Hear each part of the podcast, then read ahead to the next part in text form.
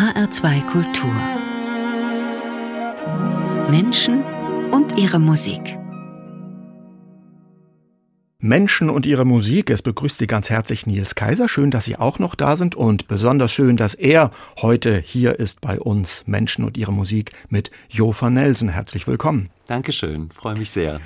Muss ich Jofa Nelson noch vorstellen? Ähm, ich frage nur, weil es dauert länger, wenn man das macht. Ich erzähle jetzt mal, Jo van Nelsen, was Sie so alles machen. Also, als Sie hier im Doppelkopf in HR2 Kultur waren, da wurden Sie als Großkünstler vorgestellt oder auch als Kultur-Allrounder. Ich kann ja mal zusammenfassen. Er ist Schauspieler und Regisseur, er ist Moderator und Konferencier, er macht Lesungen und Shellac-Konzerte, er hat eine ausgebildete Baritonstimme und er liebt und singt vor allem Chansons. Äh, das war jetzt die Kurzfassung. Dann kommt noch dazu Kabaretthistoriker, Autor, Vorleser, Plattensammler. Habe ich was vergessen? Systemischer Coach. Äh, der systemische Coach. Das Das gibt's aber erst seit ein paar Jahren. Ne? Seit zwölf Jahren etwa, ja. Mhm. Gut. Genau. Ähm, aber vieles von dem, was ich jetzt aufgezählt habe, hat mit Musik zu tun und deshalb, Jofa Nelson, sind Sie heute bei uns, nicht nur um die eigene Musik vorzustellen, sondern vor allem auch die Musik, die Sie durch Ihr Leben begleitet hat, die vielleicht dazu geführt hat, dass Sie selbst irgendwann Musik gemacht haben oder einfach die Musik, die Sie bewegt, vielleicht sogar zu Tränen rührt. Wir wollen mal hören. Das Interessante ist ja, Lieblingslieder zusammenstellen ist eigentlich sowieso auch ein Hobby von Ihnen. Ja, das stimmt. Ich habe ähm, lange Jahre, als man noch viel CDs kaufte, äh, ist es ja dann immer so, man hat eine CD gekauft und meistens hat man nur so zwei, maximal drei Lieblingslieder drauf. Und ich habe mir die dann immer rübergezogen auf eine brennbare CD und nach einem Monat war meistens eine CD voll. Also das, was man heute Playlist So nennt, was, ne? genau. Und oder früher noch Mixtape. Das war das die war ganz das, frühe Variante. Das Zwischenstadium, genau. Aus unserer Jugendzeit. Ne? Ja, aber das ist tatsächlich etwas, ich habe mir die dann alle jetzt rübergezogen, äh, eben als Playlists und so. Und ähm, Freunde kriegten das so raus und ich habe dann nach zwei Jahren, glaube ich, immer bis zu zehn CDs gebrannt und im Freundeskreis verteilt. So dass also auch meine Lieblingsmusiken sich so schön durch den Freundeskreis äh, gearbeitet mhm. haben. Also das heißt, Ihr Musikgeschmack und Ihr Musikwissen war schon immer geschätzt.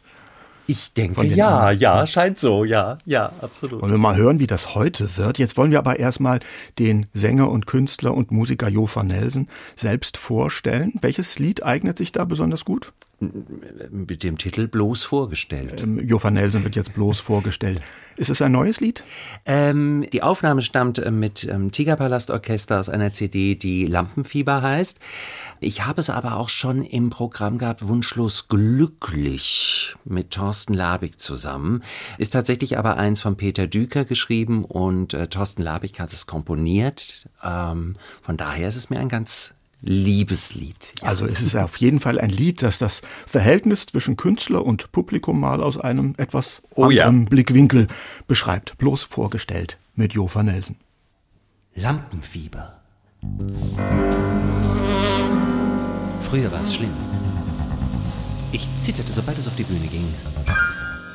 Bis ein Kollege riet, wenn dich das Fieber packt, stell dir einfach vor, das Publikum sei nackt. Befreie sie von allem drum und dran, entblättere die Frau, entblättere den Mann. Erst war ich skeptisch. Doch so mit der Zeit bekam ich Übung. Also seien Sie bereit. Hallo du. Hallo du. Hallo du.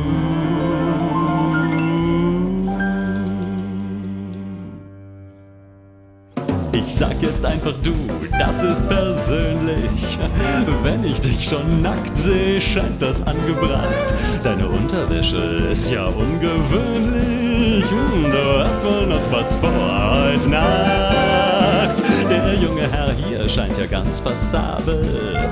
Und doch frisch rasiert sind wir wohl heute nur im Gesicht. Man sieht ja kaum noch den gepiersten Nabel. Oh, Entschuldigung, nein, du hast ja sowas nicht. Nö, nö, nö. Ha, ich gehe jetzt hier mal zu dem echten Mann mit Bauch. Hey, Schießer, das ist zeitlos. Ja, das finde ich auch. Und du, du bist noch Single. Ja, das sehe ich genau. Eine Socke braun, die andere blau. Die junge Dame mit den Polstern im BH passt zu dem Herrn neben mir ganz wunderbar. Du, klar, eine Packung Tempos hat man immer mit, doch nicht jeder polstert damit seinen Schritt. Weiß Ihre Frau eigentlich, dass Sie Strapse tragen? Nee, na, Sie können's ihr vielleicht bei Gelegenheit mal sagen. Oh, wenn das Publikum nicht mehr in Kleidern steckt, verliert man herrlich den Respekt. Oh, jetzt fühle ich mich endlich richtig locker. Kein Lampenfieber, das die Stimmung drückt. Ich sehe nicht den Banker, nicht den Rocker, nö. Ich sehe nur Natur und bin entzückt und bin entzückt und bin entzückt. Ich bin entzückt, bin so entzückt. Ich bin entzückt, ich bin entzückt. Ich bin entzückt, entzückt. Ich bin entzückt. Ich bin entzückt. Jewish penitent.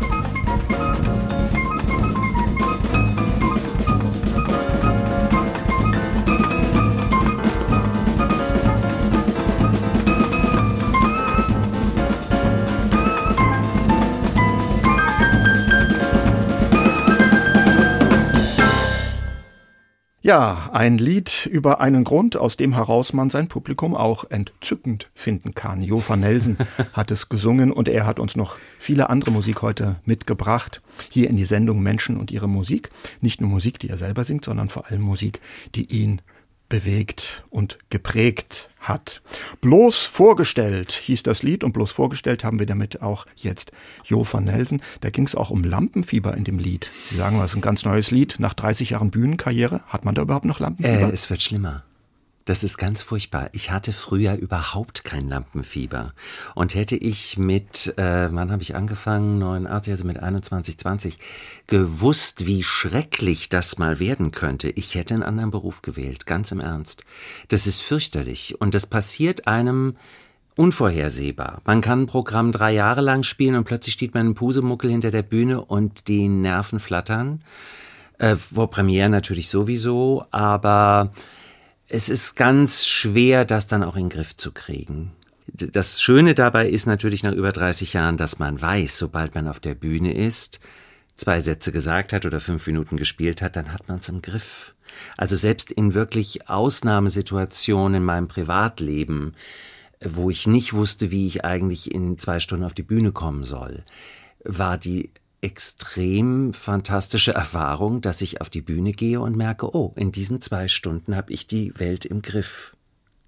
Eigentlich müsste man ja, je routinierter man wird, umso weniger aufgeregt sein. Aber macht vielleicht gerade dieses zu wenig aufgeregt sein wieder Lampenfieber? Ah, nee, ich, äh, ich bin noch nicht dahinter gekommen. Lustigerweise, ich habe es als, äh, also vor, vor, vor 20 Jahren, habe ich mit Cornelia Niemann, meiner sehr geschätzten Frankfurter Kollegin, äh, viel in Bad Vilbel äh, bei den Burgfestspielen auf der Bühne gestanden. Und die war da auch sehr geplagt und die hat auch gesagt, Jo, mach dir keine Illusionen, das wird immer schlimmer mit dem Alter. und ich habe es ja damals nicht geglaubt, aber es ist so. Es ist das Lied, das wir gerade gehört haben, eröffnet aber tatsächlich eines ihrer Bühnenprogramme. Hilft das Lied wirklich? Oder brauchen Nein. Sie das wirklich? Das ist interessanterweise ein Spaß ist, gewesen. Äh, es war ein Spaß. Okay. Es ist halt dieser alte Tipp, der auch tatsächlich immer noch von äh, Coaches gegeben wird. Das ist ja jetzt gerade äh, in Corona-Zeiten, wo so viele dann Online-Coaching, weil man, wie man sich verkauft am Bildschirm und so, die haben gesagt, stellen Sie sich einfach, wenn Sie nervös sind, jemanden nackt vor. Äh, diesen Transfer und sich dann noch auf Text zu konzentrieren, das ist verlorene Liebesmühe. Aber es ist ein hilfreicher Tipp, der sich so hält. Na gut, Herr van Nelsen, ich hoffe, Sie haben jetzt im Moment kein Nun, ich habe jetzt Bilder, ja. Wir äh, kommen jetzt mal ähm, zu der nächsten Chansonsängerin, die Sie uns mitgebracht haben und die Sie ähm, ganz offenbar sehr geprägt hat. Das ist Hanne Wieder. Ja. Wie kam es dazu? Hanne Wieder hat eine sehr äh, bedeutende Platte gemacht, die in den 60er Jahren in ganz vielen Plattenschränken stand, so auch bei meiner Großmutter. Äh, Hanne Wieder singt Chansons, hieß die. Hanne Wieder hat äh, eine ganz großartige Stimme, werden Sie gleich hören. Also dieses Timbre ist so einzigartig und es ist eigentlich etwas, was sich auch äh, heute wahrscheinlich durch die Sendung wird man hören, zieht. Ich liebe so Stimmen, wo man sofort weiß, ah, das ist niemand anderes als. Und dazu gehört Hanne wieder definitiv. Ja, und äh, es ist allerdings eine Platte mit ausgesprochen äh, auch Liedern unter der Gürtellinie, weil äh, es ist auch so ein deutsches Denken, wenn eine Frau eine tiefe Stimme hat, ist das gleich so ein bisschen, naja, knapp an der Prostitution. Ähm, und damit hatte Hanne wieder auch mit ihren Rollen sehr zu kämpfen, obwohl sie eine hervorragende ähm, Interpretin war, auch von Tucholsky und äh, ich habe sie Gott sei Dank noch in der alten Oper erleben dürfen als junger Mann, kurz vor ihrem Tod mit dem Chansonabend. Und ähm, diese Platte hörte ich aber mit Begeisterung als drei-, vierjähriger. Wenn ich zu meiner Großmutter kam und sagte Patte an, wusste sie, jetzt machen wir die Fenster zu und dann muss Hanne wieder spielen. aber wenn die Nachbarn das gehört hätten, wäre es ein bisschen schwierig geworden. Aber sowas prägt natürlich. Total. Ne? Die, die ersten Erwachsenenplatten, die man als Kind hört, das kennt, glaube ich, jeder. Das Ja. begleitet einen Ja. ein Leben lang. Ne? Das zweite war übrigens Grüezi wohl, Frau Stirnima. Das war einer der wenigen Schweizer Chart-Hits aus dem Jahre 68, meinem Geburtsjahr. Ah, aber Ja. Sie sind jetzt kein Schlagersänger geworden, sondern Chansonsänger. Man hatte mal probiert, das irgendwie in die Richtung zu drängen, es war aber nie so meins. Ah, okay. Dann bleiben wir doch jetzt beim Chanson und hören von Hanne wieder, wenn man verliebt in jemand ist, von besagter Platte. Hanne wieder singt Chansons von 1966. Und danach hören wir äh, ein kurzes Lied von einer anderen Chansonsängerin, von Helen Wieder, das dann äh, tatsächlich auch etwas lasterhaft ist. Jetzt aber erstmal Hanne wieder.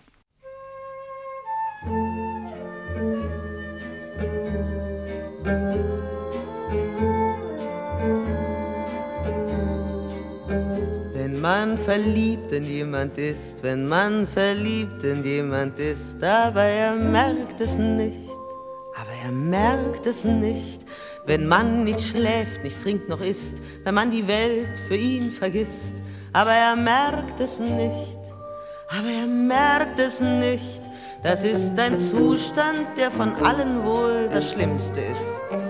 Das ist die Dummheit, die von allen wohl die dümmste ist. Wenn man nicht sieht, nur sein Gesicht, wenn man nichts hört, nur was er spricht, aber er merkt es nicht, aber er merkt es nicht, nein, nichts.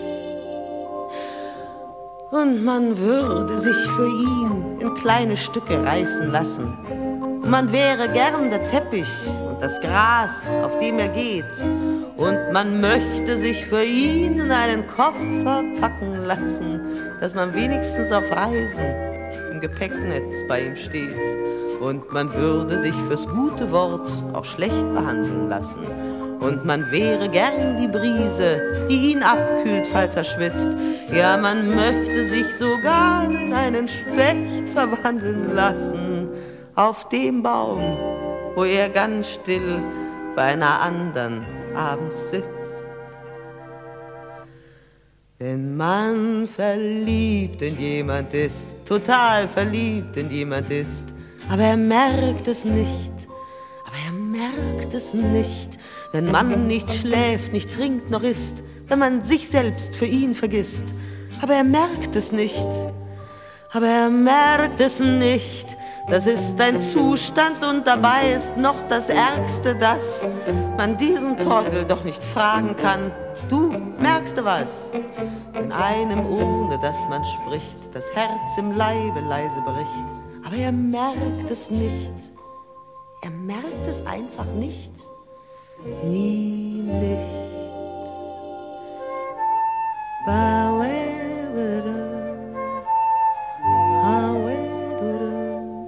er merkt es nicht. Der merkt das noch immer nicht. Einfach nicht.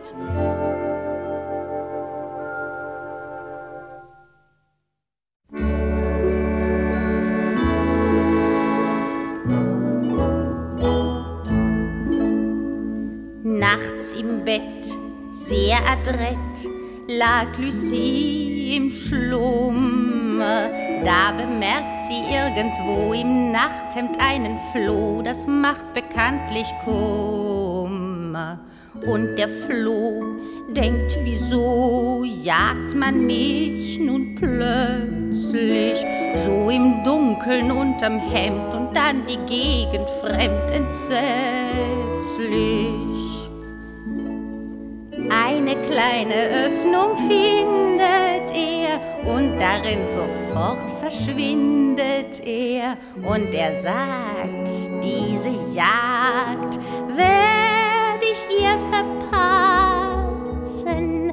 Doch dann nimmt das gute Kind den Finger und beginnt zu kratzen. Feucht wird's hier, denkt das Tier, will man mich ertränken.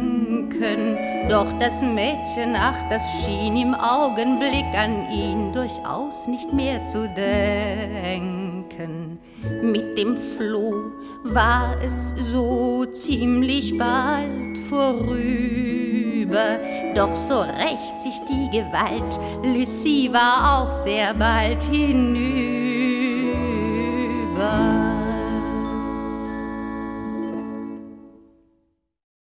So, das war jetzt ein französisches Chanson, natürlich eingedeutscht, wie es im 18. Jahrhundert ja offenbar üblich war, durchaus ein bisschen galant lasterhaft, oder? Jufa Nelson hat das mitgebracht. Helen Ja. Vita hat gesungen. Ja, also äh, Helen Vita ist äh, die zweite ganz wichtige Erfahrung, Hörerfahrung aus der Sammlung meiner Großeltern. In jedem gut sortierten Haushalt äh, ab 1963 äh, waren diese frechen Chansons von Helen Vita, diese Platten, die 27 Mal verboten worden vom Staatsanwalt und dann wieder Das war so, so ein richtiger. Skandal in der, Total, das in der hat- prüden BRD der 60er Jahre. noch, Ja, ne? und Helen Vita hat das wunderbar eingefädelt. Sie hat die äh, Platten äh, von Colette Renard in Frankreich gehört und sie war ja äh, muttersprachlich auf Französisch, weil sie in der Schweiz aufgewachsen ist.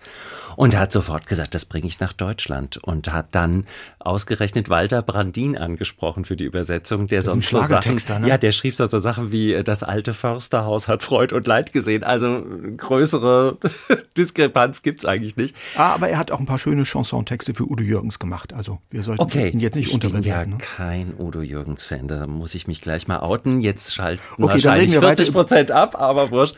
Dann Genau. Reden wir weiter über Helen Vita. Helen Vita. Helen Vita war für mich eine der wesentlichen Erfahrungen. Also sie und Robert Kreis, wie ich die als Junge auf der Bühne erlebt habe, war eigentlich klar, das werde ich als Beruf machen. Und Helen habe ich das Gott sei und Robert auch äh, beiden sagen können. Mit Helen Vita bin ich im, bei 50 Jahre Renitenztheater in Stuttgart zusammen aufgetreten. Und es waren ganz wunderbare Momente. Sie war äh, vorsichtig, weil sie, sie sagte nur, ja, mein Pianist hat schon gesagt, Sie sind sehr gut. Aber es war so ein bisschen wie, wächst da eine Konkurrenz heran. Ich kann das, je älter ich werde, sehr nachvollziehen. Als junger Mann war ich ein bisschen traurig oder beleidigt, weil ich dachte, ja, aber hm, ich mag sie doch so. Und dann saßen wir uns aber beim Essen in der Tauberquelle. Da ging man immer hin nach den Vorstellungen. Und da machte irgendeiner einen so blöden Witz, Helen und ich saßen uns gegenüber und in dem Moment brach das Eis, weil wir guckten uns nur an mit diesem Blick, mein Gott, ist das ein blöder Hammel. Und mussten so lachen, weil wir uns erkannt haben und da war das Eis gebrochen. Und dann haben wir uns ganz häufig gesehen nach ihren Also Auftritten. sozusagen ein nonverbales Kennen. Ja, man, und man das versteht ich, sich. Mhm. das finde ich immer das Schönste. Und nein, das ist wirklich eine ganz wichtige Begegnung für mich gewesen. Und ich freue mich jetzt, den Floh, den wir gerade gehört haben, auch in meinem Jubiläumsprogramm, äh, ich bin so wild nach deinem Erdbeermund, äh, jetzt auch zu singen. Da erfülle ich mir genau solche Wünsche, wo ich sage, das sind Sachen, die mich geprägt haben und die kommen auch sehr gut an, die Lieder. Sind gar nicht mehr so bekannt. Es wundert mich immer, dass sowas dann auch verloren geht. Das ja. muss ich jetzt auch gestehen. Ich kannte ja. es noch nicht. Für okay. mich war es jetzt neu, aber auch ja. eben sehr interessant zu hören, dass das damals so eine Skandalplatte tatsächlich naja, gewesen ist. und ich meine heute, wir haben überlegt... Als Skandal nimmt man es ja nur wahr, wenn man wirklich ganz genau auf den Text hört. Die Musik ist ja Das ist es, weil es eigentlich ne? Kinderlieder ne? sind ja. oft. Und die Studenten haben das dann eben mit verschweinigelten Texten versehen. Was kann man denn von solchen Koryphäen des Chansons wie Helen Wieder oder auch Hanne Wieder dann als junger Chansonnier äh, lernen oder sich hinhören, abgucken? Hinhören, hinhören, hinhören. Interpretation, Diktion vor allen Dingen. Ich kann kaum heute noch Fernsehen gucken, weil die jungen Schauspieler alle nur noch nuscheln, weil sie wahrscheinlich alle drauf getrimmt sind, ja, ihr macht sowieso lieber Fernsehen und da muss das dann natürlich kommen. Es ist grauenhaft. Das klingt, soll dann authentisch sein. Ja, es ist ne? fürchterlich ja. und es ist kunstlos. Deswegen, also auch ich neige dazu, inzwischen immer mehr zu sagen, ich mache literarisches Kabarett weil das für mich eine hohe Qualität hat und ich finde auch diesen Anspruch an sich selber, dass man erstmal das Handwerk beherrscht, bevor man auf die Bühne geht. Der eigene Genius kommt sowieso dann noch dazu, ja. Aber wenn es dann nur Genius ist, und äh, also auch äh, Poetry Slam, da gibt's großartige Texte, die schein manchmal so schlecht vorgetragen sind, da werde ich wahnsinnig. Also es ist auch mit ein Grund, warum ich Regisseur geworden bin, weil ich gesagt habe, okay, wenn du was dran ändern willst, dann mach's an der richtigen Position. da, damit es sich dann auch ändert. Ja. Ja, klar. Sie haben, wir sprechen gerade von Vorbildern. Sie haben gesagt, im nächsten Programm Kommt der Erdbeermund wieder vor oder er, er gibt den Titel? Ja, es war ähm, ja mein einziger äh, äh One-Hit-Wonder, ne? Johann Nelson bei äh, Culture Beat. Ähm, Aber da kam, fällt mir jetzt dazu ja. ein, das Stichwort natürlich Klaus Kinski, den ja. haben Sie damals nachgemacht. Schön, dass war Sie das, das so sagen. War das auch ein Vorbild? Nein, überhaupt nicht. Das nicht, ne? Das überhaupt war die Vorgabe Nein, wahrscheinlich des, des, Producers. Mach mal den genau. Kinski, ne? Der Thorsten Fensler wollte. Aber es war eben, kein Problem. Äh, äh naja, ich hatte mir eine komplett andere Interpretation zurechtgelegt. Und nach einer Stunde merkte ich, dass die hinter der Scheibe immer gelangweilter wurden und sagten mehr Kinski, mehr Kinski. Und dann kam es zu diesem äh, wunderbaren äh, Austausch, dass er auf die Taste drückte und ich übers Intercom in diesem sehr großen Studio alleine stehend hörte, sag mal, Jo, kannst du auch mal wie ein richtiger Mann sprechen? Und da war ich so sauer. Ich meine, da war ich gerade durch mein Coming Out, ja. Ich war 20 Jahre. Meine erste große Studioaufnahme. Und dann kam in einem Satz alles, was ich an Heteromännern hasste in diesem Moment. Und dann habe ich rotzfrech einfach gesagt, gut, dann kriegt ihr jetzt eine blöde Kinski-Parodie. Die habe ich gemacht und die Aufnahme ist es geworden. Ja, die hatten und, dann doch den Erfolgsriecher. Ja, ne? ja, aber ich habe natürlich 20 Jahre damit gehadert, dass ich diese Aufnahme ganz furchtbar von mir fand. Inzwischen, und deswegen mache ich jetzt auch dieses Programm, weil ich halt immer wieder darauf angesprochen werde, und inzwischen sage ich auch, das ist so toll, dass ich durch ein Lied nach über 30 Jahren immer noch in den Köpfen von Menschen bin, auch in den Lebensgeschichten. Es gibt wirklich Leute, die kommen zu mir und sagen, bei dem Lied habe ich das erste Mal meine Freundin geküsst und wir sind immer noch verheiratet oder sowas. Also das ist sehr, sehr schön. Und von daher habe ich da meinen Frieden gemacht. Wir hatten jetzt tatsächlich noch mal eine Neuaufnahme geplant, das ist da nichts geworden. Und ich habe auch wieder gemerkt, die Entscheidung, nicht weiterzumachen in dieser Richtung, Pop und so, war ganz richtig. Das war nie meine Welt. Die Entscheidung ist gefällt und deswegen kommt das Lied in dieser Sendung auch nicht vor. Mhm. Alle, die jetzt darauf gewartet haben, ja. müssen wir enttäuschen. Ja. Wir kommen jetzt zu etwas völlig anderem, nämlich zur Operette. Ja. Und zu einer anderen Diva, Elisabeth ja. Schwarzkopf.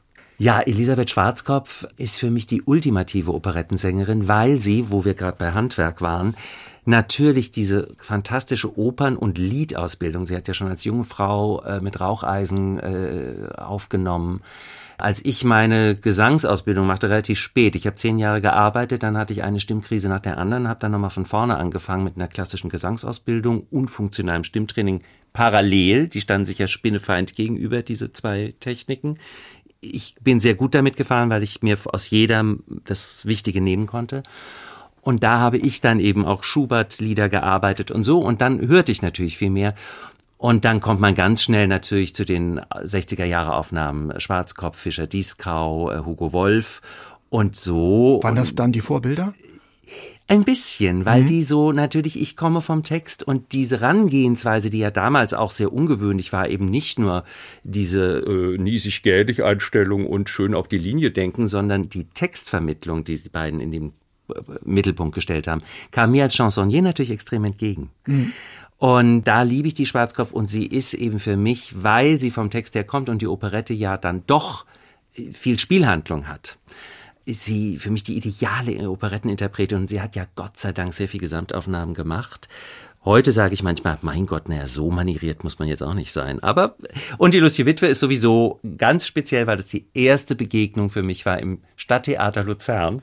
Meine Großeltern wohnten in der Schweiz. Das war die erste Operette, die ich mit acht Jahren gesehen habe. Aber nicht mit Elisabeth Schwarzkopf. Leider nicht, aber mit einer Dame, die eine schwarze Federboa trug und bei jeder Arie flogen mindestens zehn Federn. Das war ein Federgrab am Ende. Na, wir hören jetzt mal, wie das klingt. Das Entree der Hanna aus der lustigen Witwe von Leha mit Elisabeth Schwarzkopf in einer Aufnahme von 1963. Frau Glabari darf keinen Pariser heiraten. Die 20 Millionen werde ich meinem Vaterland erhalten. Oh, es ist süß für Vaterland zu erben. Jegusch, Hol Sie sofort den Grafen Danilo.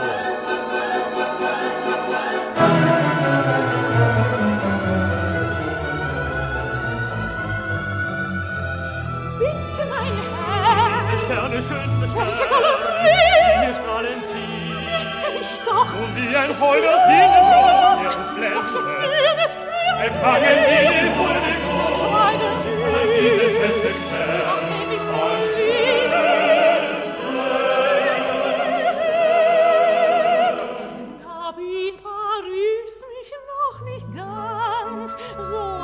hypnotisiert, dass diese süße Ferne von mir verstanden wird. Bin noch von der Wienerin ein bisschen allzu sehr.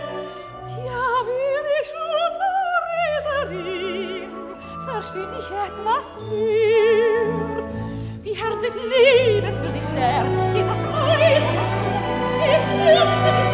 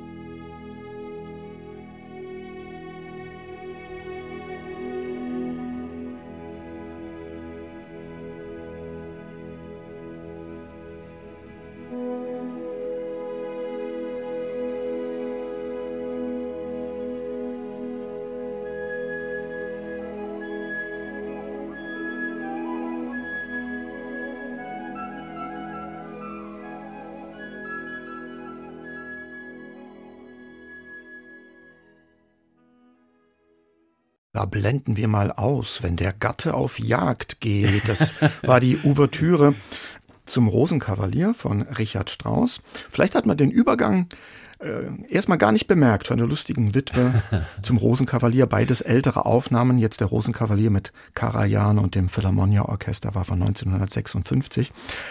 Rosenkavalier, Elisabeth Schwarzkopf war ja auch eine tolle Marschallin. Fantastische ne? Marschallin. Sie hat ja gesagt, ähm, wenn sie morgens aufsteht und dann muss sie immer kontrollieren, ob die Stimme da ist, und dann macht sie immer nur Ka, Und wenn das sitzt, dann weiß sie, okay, muss ich nicht Kann losgehen. Das ist wunderbar. muss ich nicht mehr weiter Also, einsingen. Köstlich, ja, ja, ja, ja. Wobei sie eine harte Lehrerin gewesen sein muss. Es gibt so eine Dokumentation. Ich glaube, da ist Thomas Hampson, war ja ihr Meisterschüler. Oh, da macht sie einen so fertig. Wo sie sagt, na, Sie haben ja vollkommen die falsche Technik. Seit Jahren, da kann man nichts mehr machen. Ich weiß nicht, was ich Ihnen dabei bringen soll. Ist das dokumentiert? Ja. Kann man sich das anhören? Und das ist fürchterlich. ja, und ich glaube, sie ja. hat sich nicht filmen lassen. Man, also immer nur aus ihrem Blickwinkel, weil sie nicht mehr vor die Kamera wollte. Sehr schräg. Also, äh, ist aber leider oft so, wenn wir schon bei Diven sind.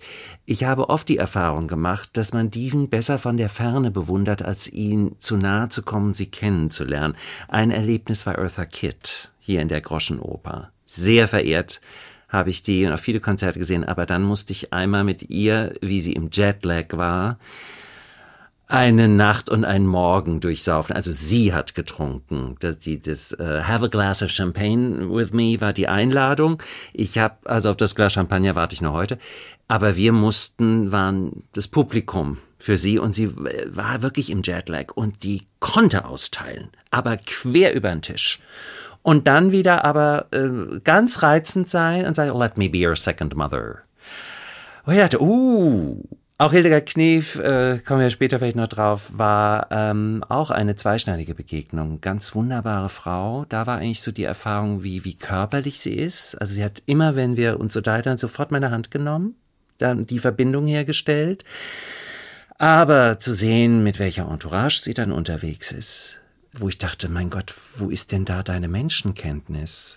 Und deswegen habe ich mich dann auch immer sehr zurückgehalten. Ich wollte mit einigen Menschen in ihrer Entourage nicht verwechselt werden. Das sind ja tatsächlich auch Geschichten, die man immer wieder hört ne, Ja, von Prominenten, dass die sich mit den falschen Leuten tatsächlich Ja, verbinden. weil wahrscheinlich auch nicht die Zeit bleibt oder weil man dann auch oft in so eine Einsamkeit verfällt und dann so dankbar ist, dass überhaupt jemand man da findet ist. schwer Freunde. Ne? Ja, das äh, ist tatsächlich so. Deswegen muss ich sagen, habe ich auch sehr meinen Frieden damit gemacht, immer ein bisschen in der zweiten, vielleicht manchmal sogar für einige der Wahrnehmung der dritten Reihe zu stehen. Ähm, für mich ist es ein Beruf, es ist immer für mich wichtig, dass ich mein Auskommen damit habe, beziehungsweise ich habe ja vier Berufe, also auf der Bühne, vor der Bühne und als Coach dann auch noch und als Autor. Ich, ich bin immer sehr froh gewesen, dass ich meine Entwicklung gehen konnte und immer Leute gefunden habe, die mir den nächsten Schritt zugetraut haben, die das schon gesehen haben, mich gefördert haben. Wir haben jetzt Oper und Operette gehört. War Operette Ja. auch schon mal dabei? Schon mal Nein, ich Operette habe Musical inszeniert? inszeniert, aber noch nie Operette und ich würde so gerne, weil ich finde, sie wird entweder ganz schrecklich verstaubt inszeniert oder schon so wie Ingmar Bergmann Filme, wo ich sage, naja, also da muss man auch keine Operette sich nehmen, um Wie müsste so sie zu sein, die verfremden. Jo van Nelsen Operetteninszenierung? Naja, Luftvoll, also, schwelgerisch, Koski oder so witzig. Mhm. macht's mir einfach zu albern, ja. Aber natürlich, die, da ist ja schon von den Autoren häufig. Man darf ja nicht vergessen, silberne Ära, also Leha und später Abraham dann auch. Die sind ja schon so augenzwinkernd, ja. Auch Weißes Rössel ist eigentlich eine Parodie auf Operette, wird aber heute immer nicht so verstanden. Und das, deswegen bin ich ja auch. Der äh, Witz wird raus inszeniert. ja, ich bin, so, ich bin ja jemand, der gerne sich mit Kabarett und äh, Historie überhaupt beschäftigt. Und da merke ich immer, wenn das Fundament nicht da ist, dann soll man die Finger davon lassen. Und es ist jetzt nicht so schwer. Es gibt wunderbare Bücher, da kann sich auch ein Regisseur einlesen. Und deswegen gehe ich gar nicht mehr so gerne in Operetten. Es gibt da manchmal so Sachen wie äh, Tourneetheater, fragt mich, ich weiß gar nicht mehr, wo der herkam. Ich glaube sogar Österreich, in Aschaffenburg im Stadttheater habe ich nichts erwartet und äh, großartig, wunderschön, fantastisch gesungen.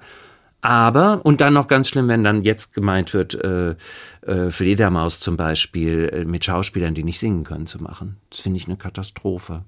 Weil dann ist es gar nichts. Jo van Nelsen ist zu Gast in HR2 Kultur bei Menschen und ihre Musik und er hat jede Menge Musik mitgebracht. Wir kommen jetzt Ja. mal zu einer Musik, die steht mehr auch für das Tanzen, für Oh das ja, sich bewegen. ganz Denn wichtiger Tanzen, Teil. das tun Sie auch. Ja, ne? ganz Alles, was wichtiger mit Musik Teil. zu tun hat. Ja, ich habe ganz früh Tanzschule sehr gerne gemacht, habe Formation getanzt, äh, Standard Latein. Jetzt wieder angefangen, natürlich durch Corona ist das alles weggebrochen. Und aber vor allen Dingen seit einigen Jahren bin ich in der Lindy Hop Szene, die meisten also Swing tanzen. Und das ist großartig, weil da sehr viele nette Menschen unterwegs sind und man so ungezwungen sich übers Tanzen kennenlernen kann und Freundschaften entwickelt. Und die Musik geht einfach sofort in die Beine. Wir werden es gleich hören. Jo. Ähm, was ist am Lindy Hop anders als am Standardtanz? Ah, dass man es erfinden kann. In der Sekunde. Standard Latein sind ja so vorgegebene Schrittfolgen oder so. Es Ja. ist ja auch sehr, ah, sehr, sehr artifiziell ausgetanzt. Ein Lindy Hop ist erstmal nix mit Haltung nach oben und Kopf weg und was weiß ich nicht und Verspannung in Schultern, sondern es ist erstmal gehst du in die Knie und wippst. das machst du stundenlang, damit du diesen Bounce hast. Daraus ist erf- dann auch der Rock'n'Roll geworden. Ne? ja, genau. Aber eben, und Lindy Hop ist, bleibt noch am Boden. Es sind keine Aerials, wo du Leute schmeißt und so. Aber ähm, das ist halt ganz toll, weil du mit der Partnerin, mit dem Partner, das heißt, ist eben auch nicht Mann, Frau, sondern es ist äh, Follower and Leader. Und äh, der Leader äh, gibt ein Zeichen, was man jetzt machen sollte, könnte. Und man entwickelt es zusammen. Es ist also immer drei Minuten kreativ miteinander Spaß haben. Und das macht so eine Freude. Wir hören jetzt so eine Lindy Hop Musik, die ist von 1951 und da singt jetzt auch wieder eine Diva. Diva, Ella Fitzgerald kann nichts falsch machen für mich. Und ihrem Follower Louis Armstrong. Der Song heißt Oops. oops.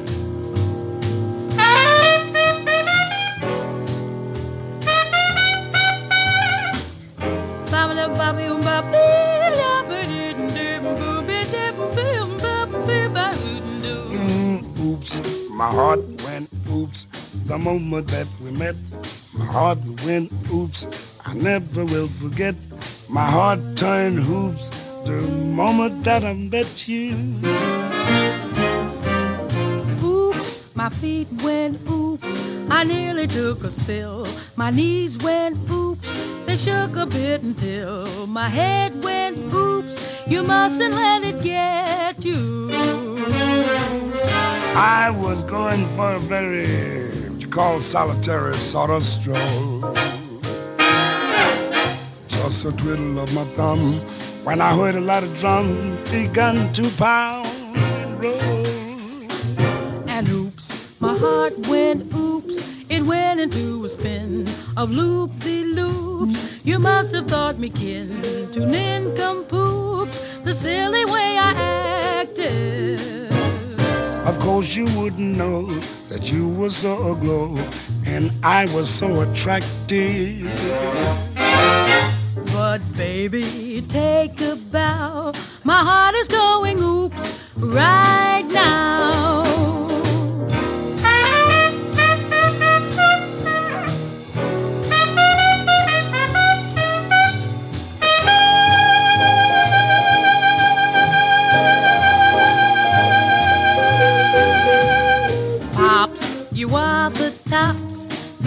That my eyes behold your chops, you lift me to the skies. My heart flip flops. You shouldn't make it make like that.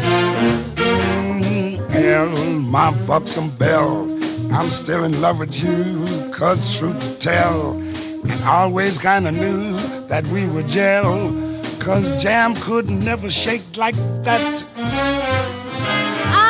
Going for a frantic but completely unromantic sort of drive. But I knew you wouldn't quit when I dug you and you hit me with that old time jive. Sing it, Ella. Then oops, our heart went oops. Sitting on the stoops, the local droops, They nearly flipped their tubes.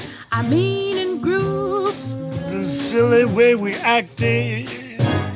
Of course they that so aglow. And I was so attracted.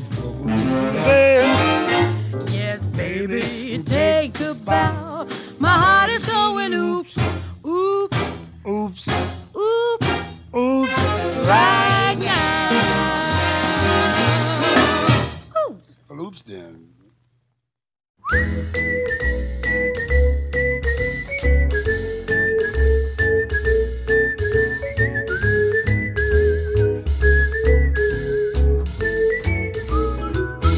schon etwas länger her, das ist wohl wahr. Mich hat's erwischt, als ich dich sah.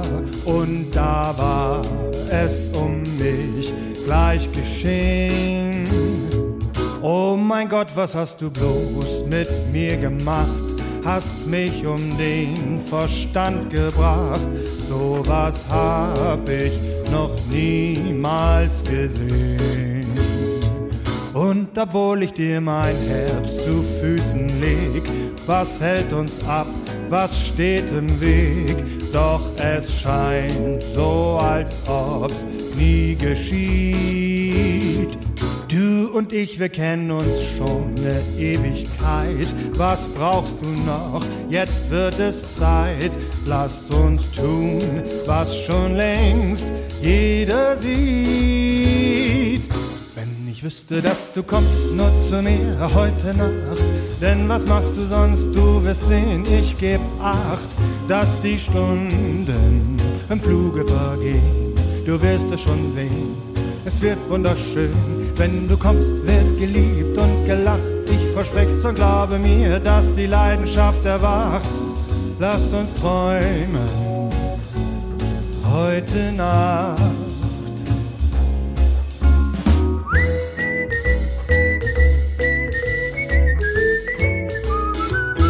Deine Freunde wissen längst, dass ich dich mag. Schenk dir ein Lächeln jeden Tag. Schieb die Zweifel beiseite, komm her. Hör mir zu, dies ist die Zeit, dies ist der Ort für Zärtlichkeit in einem Wort. Fürs Gefühl, das mir sagt, ich brauch dich sehr. Ich wüsste, dass du kommst nur zu mir heute Nacht, denn was machst du sonst? Du wirst sehen, ich geb acht, dass die Stunden im Fluge vergehen. Du wirst es schon sehen, es wird wunderschön. Wenn du kommst, wird geliebt und gelacht. Ich versprich's und glaube mir, dass die Leidenschaft erwacht. Lass uns träumen heute Nacht.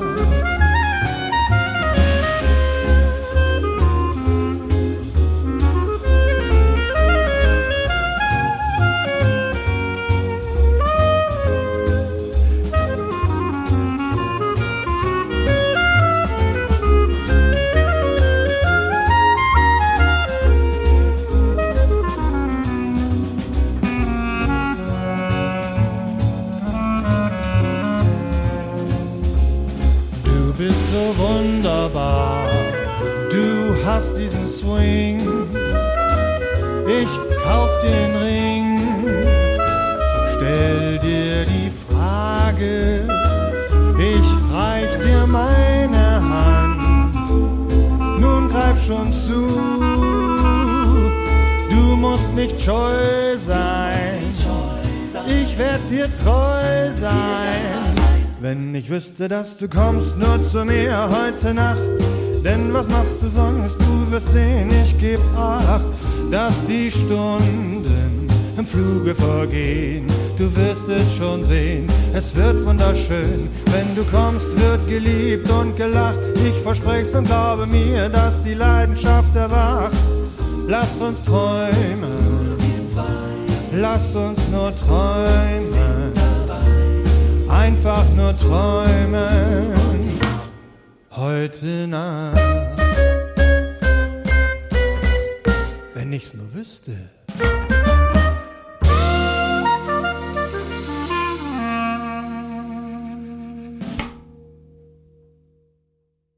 Ein kleines, feines, aber nicht so ganz bekanntes Jazz-Sextett war das, das André Rabini-Sextett. Ja. Aber Jo van Nelsen kennt es und kann ja. uns was dazu sagen. Ja, also ich, durch diese Swing-Partys, die es dann eben gibt, meist am Wochenende und die sind ganz häufig mit Live-Bands, was natürlich noch schöner ist. Ich leg auch ab und an auf, also als DJ Aber zu einer Liveband tanzen, das ist so großartig, so schön, so ein Miteinander. Und da ist das Rabini-Sextett ganz weit oben. Also das geht in die Beine. Ah, total. Und es, äh, es ergreift mich auch irgendwie. Also ich finde die, die Harmonien in diesem Ding, die Wechsel so schön. Der Text sowieso ist natürlich. Aber auch bei Ups, ich merke, und mir fehlt das Tanzen so wahnsinnig, weil das ja, natürlich mit den ganzen, äh, mit, man ist nun mal nah im Kontakt, das ist ja das Schöne. Im Vorgespräch haben Sie erzählt, das ist aber auch eines der Lieder, das mich zum Weinen bringt. Hm. Dabei swingt das doch so und klingt so fröhlich. Ja, Wo, aber wie kommen da die Tränen zustande? Der Sänger hat, finde ich, eine, da ist eine kleine Träne im Knopfloch in der Stimme und das ergreift mich ganz schnell. Wie gesagt, äh, es gibt so Harmoniewechsel, die kriegen mich immer. Egal welcher flotte Rhythmus da auch immer Total. Es gibt ein Grand Prix-Lied, Aprite le Finestre, war äh, in 50ern der italienische Beitrag. Auch da. Da kann ich Auto fahren und komme in Tränen. Ganz schlimm, das ist dann aber aus einem anderen Grund, This Heart of Mine, ich glaube 45 geschrieben für einen MGM-Film ähm, von Fred Astaire. Ganz wunderbar. This heart of mine was doing very well. The world was fine as far as I can tell. Und wenn dann noch der Chor kommt, bin ich fertig. es gibt auf YouTube eine Aufnahme in der Royal Albert Hall äh, und das Ding ist neun Minuten lang. Mit Orchester live gespielt. Ähm, also wenn ich gerne heulen möchte und nicht kann, lege ich mir das auf und die Schleusen sind offen. Da ist eigentlich auch eine Verbindung, ähm, da habe ich im Urlaub jemanden kennengelernt, der kam in den Frühstückssaal rein und ich sagte zu meiner Begleitung, den heirate ich. Es ist nichts draus geworden, aber wir waren dann zusammen in einer Kneipe und da lief dieses Lied. Und das ist dann das ist, ich habe wenig diese ah. Sachen, die Paare haben, sie spielen unser Lied, aber das wäre eins. Also aber das, das habe ich jetzt nicht ausgewählt, weil sonst aber trotzdem, das Private spielt auch eine Rolle, wenn ein, ein Lied zu Tränen rühren absolut. kann. Denn im Text geht es ja auch um den Traum von einer Beziehung, genau. der nicht erfüllt. Es geht um genau. die Sehnsucht nach einer Beziehung. Ja. Wahrscheinlich auch ein Traum, ein, den Sie das trifft ein Thema schon oft von mir. geträumt haben. Das trifft ein ja. großes Lebensthema von mir. Ja, ja. Beziehung ist ein schwieriges Thema für mich. Aber das ist eine Prägung einfach. Ich bin ein Scheidungskind, das trägt man lange mit sich rum. Da ist man vorsichtig. Ich weiß aber sehr genau, wo so meine Punkte sind und mache natürlich auch meinen Frieden damit. Ich meine, es ist ja jetzt nicht so, dass ich nicht Menschen kennen würde, die in Beziehungen leben und mir dann dauernd ihr Leid klagen als systemischer Coach sowieso. Und dann gibt's schon so Momente, wo er sagt, ach, eigentlich ist auch ganz fein alleine. Aber es geht schon für mich um eine Verbindlichkeit, das geht es eigentlich. Es ist ein Vermissen von Verbindlichkeit und nicht dauernd sich in Beliebigkeiten zu bewegen. Ja, aber wenn wir die Playlist angucken, die diese Sendung hat, so ein bisschen zieht sich das Thema Sehnsucht nach Beziehung auch durch die Lieder durch. Nein, ich will nicht sagen nach Beziehung, vorkommen. aber nach Liebe. Also es geht für mich äh, wirklich, ich glaube, das äh, ganz Verbindende zwischen Menschen ist Liebe und es ist das, was wir in diesen Zeiten so schmerzlich alle vermissen. Wir gehen eigentlich nur noch in Emotion, aber meistens in eine sehr geballte, und äh, entweder ist auch, und auch da wird Liebe oft gleich so mit so einer Hollywood-Geschichte verwechselt. Also dieses, oh, du hast so schöne blauen Augen, lass uns heiraten. Äh, ja, Finde ich ganz furchtbar. Ne? Ja, genau. Und auch andererseits aber auch diese wahnsinnigen aggressiven Auseinandersetzungen. Ich bin ja eigentlich ein Freund von Facebook, aber ich äh, überlege mir heute dreimal, ob ich da äh, zu einer politischen Sache zum Beispiel Stellung nehme, weil ich tagelang damit beschäftigt bin, auch nur zwei negative Kommentare emotional zu verarbeiten, weil ich denke, die kennen mich gar nicht, aber ich kann doch meine, darf doch meine Meinung da äußern und tut das eigentlich auch immer sehr vorsichtig. Und das sind so Sachen, wo ich immer denke, naja, also Kinders, ihr könnt jetzt lauter Wochenendseminare belegen, wo wir lernen, uns selber zu lieben und das Liebe, dass das allumfassende ist, aber wenn es nicht praktiziert wird, ja. Und deswegen glaube ich, ich erinnere mich auch immer sehr, sehr gerne daran, dass das wirklich der Weg ist. Ja. Jo van Nelsen, über die Arbeit als systemischer Coach sprechen wir vielleicht auch noch. Ja, gerne. Jetzt bleiben wir erstmal beim aktuellen, na, oder leider nicht mehr ganz so aktuellen Swing Jazz. Mhm. Wir kommen zu Roger Cicero. Oh ja. Äh, ja. Äh, auch ein Künstler, der Sie zu Tränen gerührt hat? Oder Naja, sein seiner Tod Musik heute ist, noch ist, rührt? ja, also nein, der war für mich einfach so eine Lichtgestalt, weil der eben mit diesen großartigen Texten von dem Frank Ramond und eben seinem, der, ist- der kam ja auch vom Jazz, auch jemand, der relativ spät diese große Karriere gemacht hat, der ja schon in der Jazzszene bekannt war. Und dann, wo ich dachte, wow, endlich, der, der, der kann äh, intelligente Musik, jetzt wird es äh, zum Massenmedium. Äh. Und dann stirbt er so früh. Und ich bin ja auch von seinem Vater, Eugen Cicero, ein großer Fan, die beide früh gestorben sind. Also äh, für mich als systemischer Coach, äh, es gibt diese, diese Theorie der Jahrestage, wo, äh, wenn jemand zum Beispiel gestorben ist, dass jemand in der nächstfolgenden Generation fast auf den Tag genau stirbt. Das ist hochinteressant, aber hochtragisch. Und ähm, ich weiß noch genau, ich war auf dem Weg in Urlaub mit meinem äh, damaligen Partner und dann kam diese Nachricht im Radio. Ich war, ich habe sofort geweint. Das Lied auch ist, äh, was wir jetzt gleich hören, für mich ganz wichtig, dieses Begreifen von, es passiert so viel parallel und es ist aber auch schön, sich zu begnügen und zu sagen, ja, und das, was ich jetzt erlebe, erlebe ich voll und ganz und bin eben nicht traurig, dass ich das andere, was parallel läuft, nicht erlebe. Und das ist das, was ich an dieser Handygesellschaft so furchtbar finde. Die stehen in einem wunderschönen Park, die Vögel zwitschern und sie schauen aufs Handy. Und ich denke, Kinders, ihr Man könnte fühlt euch was nicht. verpassen, ne? Genau. Und da Und ist dieses dann Lied ja auch was, das, Ja. den Ort, Ja. an dem man sich gerade befindet. und sich ne? selbst. Stattdessen taucht man ab ins Virtuelle. Ja. Also, wir hören von Roger Cicero in diesem Moment, ausgesucht von Jo van Nelsen.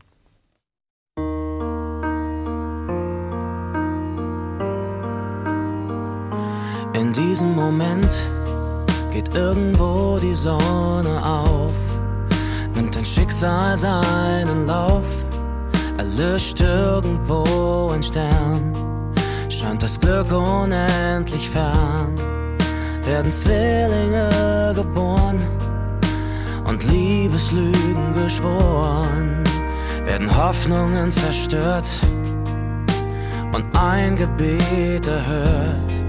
Und irgendwo wird's gerade Sommer und anderswo schon Herbst. Und Menschen glauben fest daran, dass ihre Jugend wiederkehrt.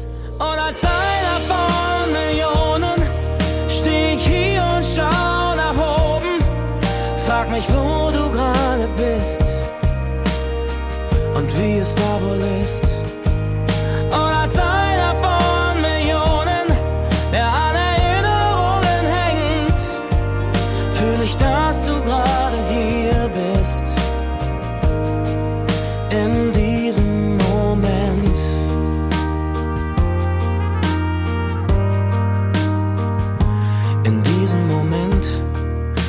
Schließen Augen sich für immer. Scheint ein kleiner Hoffnungsschimmer, wird ein geschenktes Herz zur Last und durch Mitleid Geld gemacht. Wird ein Mensch zum Kampf gedrillt und ein Diktator altersmild, wird die große Chance verpasst und am Sterbebett gelacht.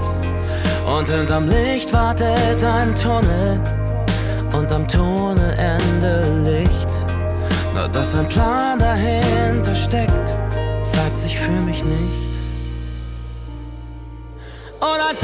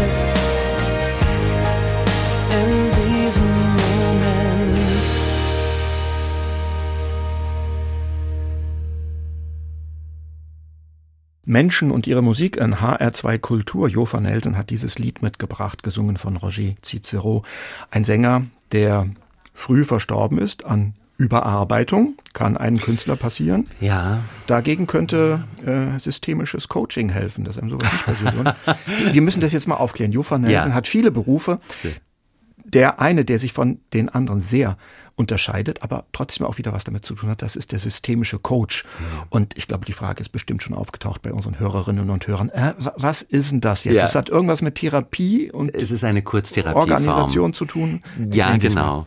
Also die meisten kennen systemisches Coaching unter dem Stichwort Familienaufstellung.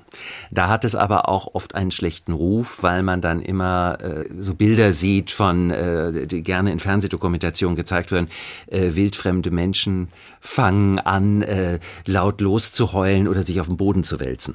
Bert Hellinger, der die Methode hier in Deutschland in den 80er Jahren vorangebracht hat, äh, ist auch in Verruf gekommen. Er hat einen sehr katholischen äh, Hintergrund, äh, war Missionar und hatte dieses etwas Missionarische auch in seiner Haltung dieser Arbeit gegenüber, die aber sehr, sehr fundiert war. Seine Frau führt das jetzt weiter in einem, also das ist mir sehr fremd, aber so ist das eben. Eine Methode wird genommen und verselbstständigt sich. Sie ist auch sehr jung. Ne? Also wir reden ja hier von 40 Jahren. Wenn man überlegt, wann Freud angefangen hat, in den 40er Jahren wurde Freud dann so langsam ernst genommen. Ja? Und das passiert jetzt hat auch. gedauert, ja. Ja, also jetzt ist die systemische Therapie zum Beispiel auch von Krankenkassen anerkannt, es ist abrechenbar und äh, da ist auch sehr viel passiert äh, von verschiedenen Organisationen, dass diese Wissenschaftlichkeit anerkannt und auch wirklich verifiziert ist. Ich habe es für mich entdeckt mit 30 Jahren. Ich habe mit 28 meine erste Gesprächstherapie gemacht und äh, mit 30 äh, kam eine Freundin auf mich zu, ich war am Montag, weiß ich noch, mit ihr verabredet, die macht die Tür auf und strahlte aus allen Knochen. Ich sage, ich weiß nicht, was du am Wochenende gemacht hast, aber das will ich auch. Und da sagte sie, ich habe eine Familienausstellung gemacht. Und dann war ich bei diesem äh, Therapeuten, der das gemacht hat, und das war ein, das, damals waren es noch Riesengruppen, 40 Leute an einem Wochenende. Da bist du also echt durch alle Gefühle gegangen.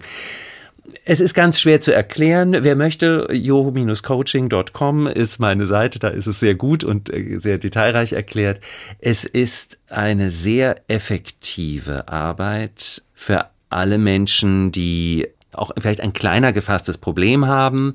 Ähm, es ersetzt keine Therapie, das sage ich immer wieder sehr deutlich. Aber es kann unglaublich schnell Knoten lösen.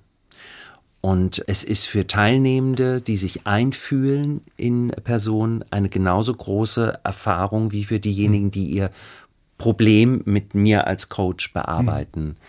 Ähm, es Ich nehme, nehme an, es hilft beim Entwickeln von Lebenskonzepten. Entweder das, es, es, gibt, in, es gibt nichts, was man nicht aufstellen könnte. Aber es Ja. betrifft jetzt nicht nur die Familienaufstellung. Nein. Ne? Es kann auch um, um Organisationsaufstellung, das Berufsleben Be- gehen. ganz wichtig, Und sehr ja. interessant finde ich, Ja. ich habe mir das auf der Seite angeguckt, Ah. Sie betreuen ja auch viele Kollegen, viele. Kleinkünstler. Und das auch tatsächlich bei Ihrer künstlerischen Planung. Richtig. Wie funktioniert denn das? Also es ist tatsächlich so, ähm, auch das war für mich ein bisschen immer Work in Progress. Entweder habe ich auf einer Probe, als wo ich als Regisseur äh, von diesen Kollegen engagiert war, gemerkt, es gibt eine Blockade, an einem gewissen Punkt sich zu zeigen. Und dann habe ich Also gesagt, beim Schauspieler. genau. Aus sich rauszugehen. Richtig. Und da habe ich gesagt, du, wollen wir da mal hingucken?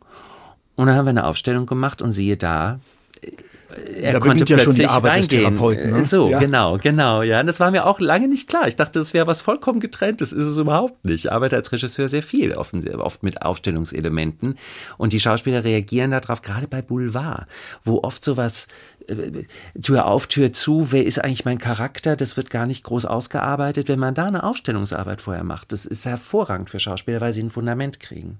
Und dieses Stichwort mit der Aufstellung, das ist ja auch wörtlich zu nehmen. Sie arbeiten da mit Aufstellungen von Playmobil-Figuren. ne? Richtig, also entweder in der Gruppe werden Menschen für eine Person aufgestellt in der Mitte des Raumes, aber, und das hat mich jetzt in Corona-Zeiten auch wirklich gerettet, weil man das auch online machen kann, arbeite ich entweder eins zu eins am Tisch oder eben über die Kamera mit Playmobil-Figuren und fühle mich selber ein. Ich gehe in alle Stellvertretungen. Also gehen, gehen Sie ruhig mal, liebe Hörerinnen und Hörer, auf die entsprechende Website. Wie Ja, heißt die gerne. nochmal? Äh, www.jo-coaching.com Ja, dort können Sie Jo van Nelsen auch mal ganz anders genau, erleben. unter meinem Geburtsnamen, nicht das außerdem, das ist Jochen Bickert. Jochen ne? Hätte Hildegard Knef möglicherweise ein systemisches Coaching auch gut getan? Oh, da wären wir aber beschäftigt gewesen. Oh ja. Was ist zu Hildegard Knef als Künstlerin denn zu sagen? Über ihre privaten Probleme äh, in der Lebensführung haben wir vorhin schon kurz gesprochen. Jetzt wollen wir ein Lied von ihr hören. Ja. Auch ein Vorbild? Na, aber ja. Auch Ich- kennengelernt, ne? Kennengelernt. Ich habe ja ein ganzes Programm über ihr Leben gespielt mit Texten und Liedern äh, als Interpretin äh, und in ihrer Vielseitigkeit. Da sind wir und dieses einfach sagen so. Da muss es jetzt hingehen. Ist mir vollkommen egal, ob ich eine Karriere als äh, Schauspielerin habe. Ich schreibe jetzt. Diese Freiheit zu haben, das ist mir immer noch großes Vorbild. Dann hören wir jetzt ein Lied mit Hildegard Knef. Es ist ein Tucholsky-Text, Augen in der Großstadt, komponiert von Olaf Bienert.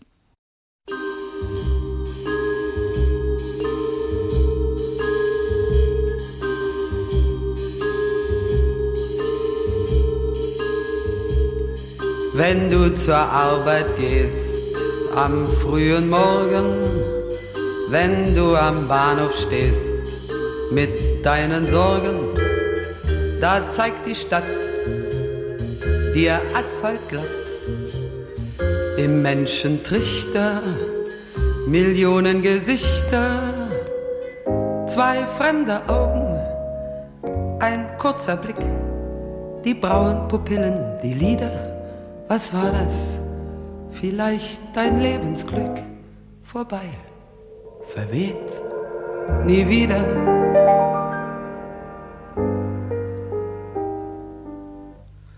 Du gehst dein Leben lang auf tausend Straßen, du siehst auf deinem Gang, die dich vergaßen. Ein Auge winkt, die Seele klingt. Du hast gefunden, nur für Sekunden, zwei fremde Augen, ein kurzer Blick, die braunen Pupillen, die Lieder. Was war das? Kein Mensch dreht die Zeit zurück, vorbei, verweht, nie wieder.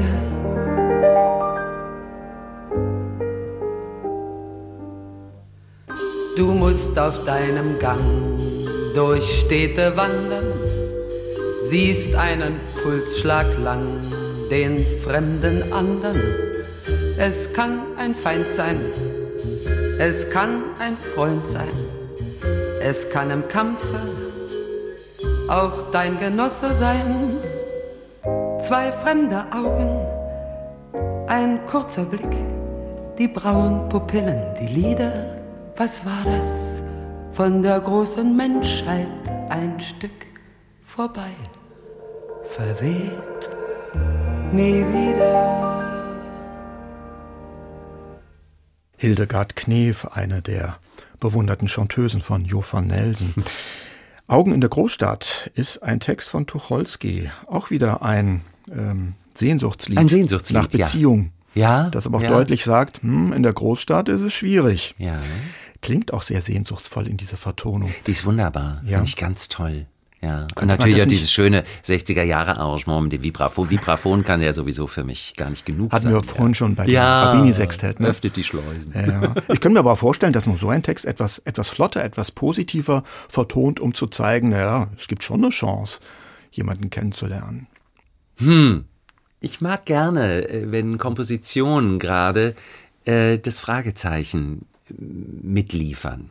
Ich finde es spannender. Das ist auch, äh, wenn ich als, äh, wenn ich meine Programme dramaturgisch baue, ich möchte eigentlich immer eine Frage offen stehen lassen, weil dann ist die Garantie, dass jemand am nächsten Morgen am Frühstückstisch nochmal sagt, ach, dieses eine Lied, da denke ich immer noch drüber nach.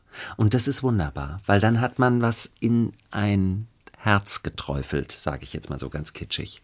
Und das ist meine Aufgabe. So sehe Das ich meine Aufgabe. geht wahrscheinlich auch besonders gut mit Tucholsky-Texten, Ja. denn das ist ein Autor, der Ihnen auch persönlich sehr am Herzen liegt. Den habe ich mit, ich glaube, 12, 13 äh, kennengelernt über diese wunderbare äh, Radatz äh, Gesamtausgabe bei Rowold. Ein Autor, wo ich sage, da kann man ein Buch, ein Tucholsky-Buch kann man an jeder Seite aufklappen und man wird sich nie langweilen. Und obwohl die Texte alle zeitbezogen sind, total, 100 Jahre alt, bis 32 geschrieben, aber dann, offenbar ja. haben sie auch etwas über die Ja, Zeiten hinausgeübt. Genau. Ich mache einen äh, Tucholsky-Abend, ein Panther in Berlin, Kurt Tucholsky und der Sound der 20er Jahre, der sich vor allen Dingen seinen Schallplattenkritiken widmet, weil er einer der ersten war, der richtig die Schallplatte als Kulturgut rezensiert hat. Und das in einer unglaublich lustigen Art eben auch. Und äh, er hatte auch große Fables, äh, also Operette zum Beispiel. Leha hat er gehasst. Er hat immer gesagt, äh, Leha ist der Puccini des äh, kleinen Mannes. Äh, Puccini ist der Verdi des kleinen Mannes und Leha ist der Puccini des kleinen Mannes. So war es. Und äh, dieses Tucholsky-Programm, das ist eigentlich immer das große Kompliment, wenn die Leute danach kommen sagen, das gibt es ja nicht, wie aktuell diese Texte sind. Also ich habe einen, das hat er sehr spät geschrieben, Heimat, wo er sagt, ähm, ja, die Nationalisten, so fasst er es, nicht Nationalsozialisten, sondern Nationalisten sind auf dem Vormarsch, aber unsere Heimat gehört allen. Und das ist etwas, was so vielen Menschen jetzt gerade wieder aus dem Herzen spricht. Und es ist eben so fantastisch formuliert. Wo ist denn ein Tucholsky heute im Journalismus zu finden? Diese Lust an Sprache und nicht nur an Offenlegung von Skandalen oder das ist ja weg. Also ich bin fern davon, jetzt äh, Journalistenbashing zu treiben, was da jetzt im Moment passiert mit äh, Staatspresse und so Mist. Ja, da werde ich ja immer wahnsinnig. So, Ganz anderes Thema. ein Blödsinn. Ne? Naja, aber äh, Tucholsky war ja ein ganz politischer Journalist. Und ähm, wenn man dann eben sieht, wie da Kunst und Kultur und Politik alles zusammen funktionieren, dass sich das nicht ausschließt, das ist das, wo, wo ich lebendig werde, wo ich durchatme. Wir hören jetzt mal einen Tucholsky-Text, gesungen von einem Künstler, der eine sehr wichtige Rolle in dieser Sendung spielt, nämlich Jo von Nelson selbst. Stammt aus einem Programm, das sie Grammophonlesung nennen. Ja, Passt genau. natürlich gut dazu, wenn Tucholsky auch Schallplattenkritiken schreibt. Ja, das ist Aber genau sie, dieses Sie singen Programm. jetzt tatsächlich die Melodie zu einer alten Grammophonaufnahme. Richtig, die Aufnahme stammt von einer Shellac-Platte und ich singe live dazu. Sie sind großer Shellac-Plattensammler. Oh ja, seit Ein meinem Thema, das wahrscheinlich Lebensjahr. eine, ein Thema, das eine Sendung füllen könnte. Oh ja. Sagen Sie vielleicht kurz in 30 Sekunden was dazu. Äh, genau, ich habe mit zwölf Jahren mir mein erstes Grammophon gewünscht, hat mein Großvater mir geschenkt. Ab da äh, war kein Trödelmarkt vor mir sicher. Und ich habe immer nach einer Möglichkeit geschaut, diese Leidenschaft auf die Bühne zu bringen. Und das ist mir gelungen, Gott sei Dank, mit diesem Format der Grammophonlesung, wo ich Texte mit einem Soundtrack direkt vom Koffergrammophon kombiniere. Inzwischen sind neun Lesungen entstanden. Ich arbeite gerade an der zehnten mit Autorin der Weimarer Republik. Und ähm, alle, die es sehen, sagen, da bist du so bei dir. Und das ist das Wichtigste, finde ich, für einen Bühnenkünstler. Aber bei den Grammophonlesungen wird ja nicht nur gelesen, es wird auch gesungen und das hören Ja, wir jetzt. genau. Tamalan heißt der Song, den Rudolf Nelson auf einen Tucholsky-Text in den 20er Jahren komponiert hat.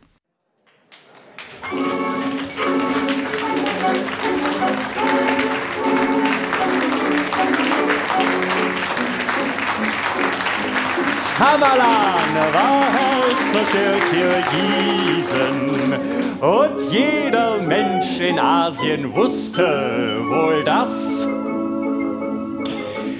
Tamerlan ritt über grüne Wiesen und wo der Junge einmal hintrat, wuchs kein Gras.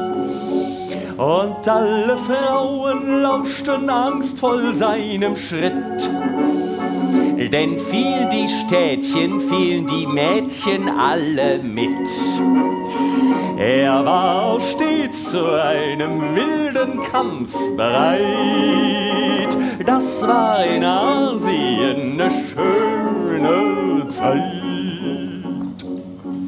Mir ist heut so nach Tamalan, nach Tamalan zumut. Ein kleines bisschen Tamalan, ja Tamalan wär gut. Es wäre ja geniert mich das, geniert mich das nach gelacht. Ich glaube, es passiert noch was, passiert noch was heute Nacht. Mir ist heut so nach Tamalan, nach Tamalan zumut. Ein kleines bisschen Tamalan, ja Tamalan wär gut. Und seh ich hier Publikum, da liegt heut so ein Fluidum. Ach Mensch, gehen Sie weg, es hat ja nur Zweck mit dem Tamalan.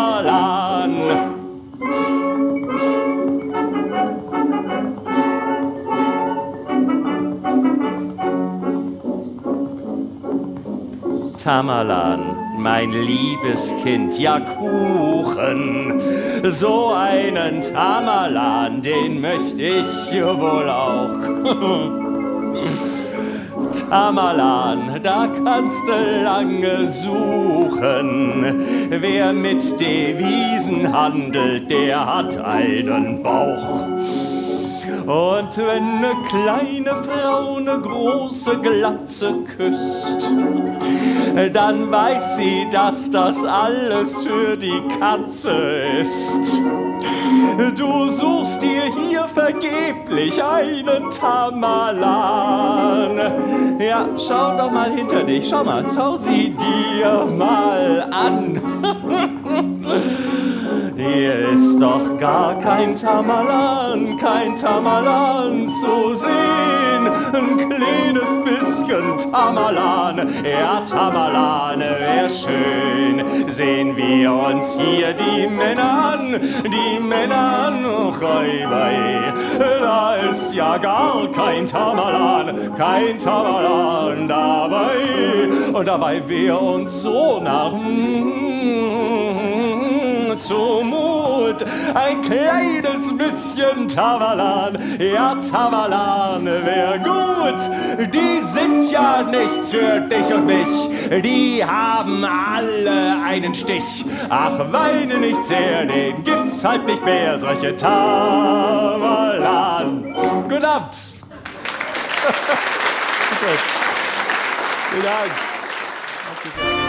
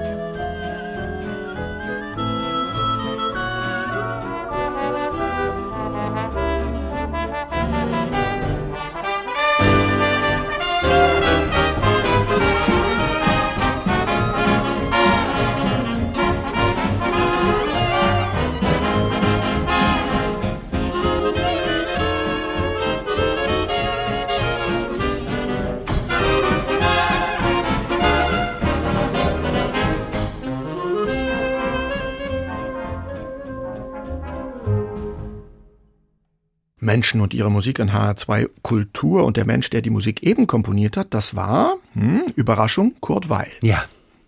Eine seiner Werke, die äh, schon im Exil in Hollywood entstanden sind. Und das ist, finde ich, einer der ganz großen, wichtigen Ausnahmen. Natürlich äh, Exil, äh, Literatur ist auch in den Grammophonlesungen immer ein großes Thema.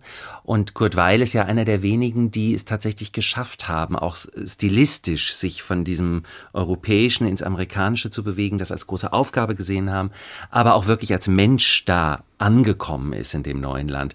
Friedrich Holländer hat ebenso es geschafft, in Hollywood als Komponist zu sein, aber ist eigentlich verzweifelt an dieser amerikanischen Lebensart. Und da gibt es so viele. Und ich finde, diese ganzen Biografien sind für mich immer hochspannend. Da kommt natürlich auch der systemische Coach immer, weil ich diese, diese menschlichen Brüche, die biografischen Brüche immer spannend finde.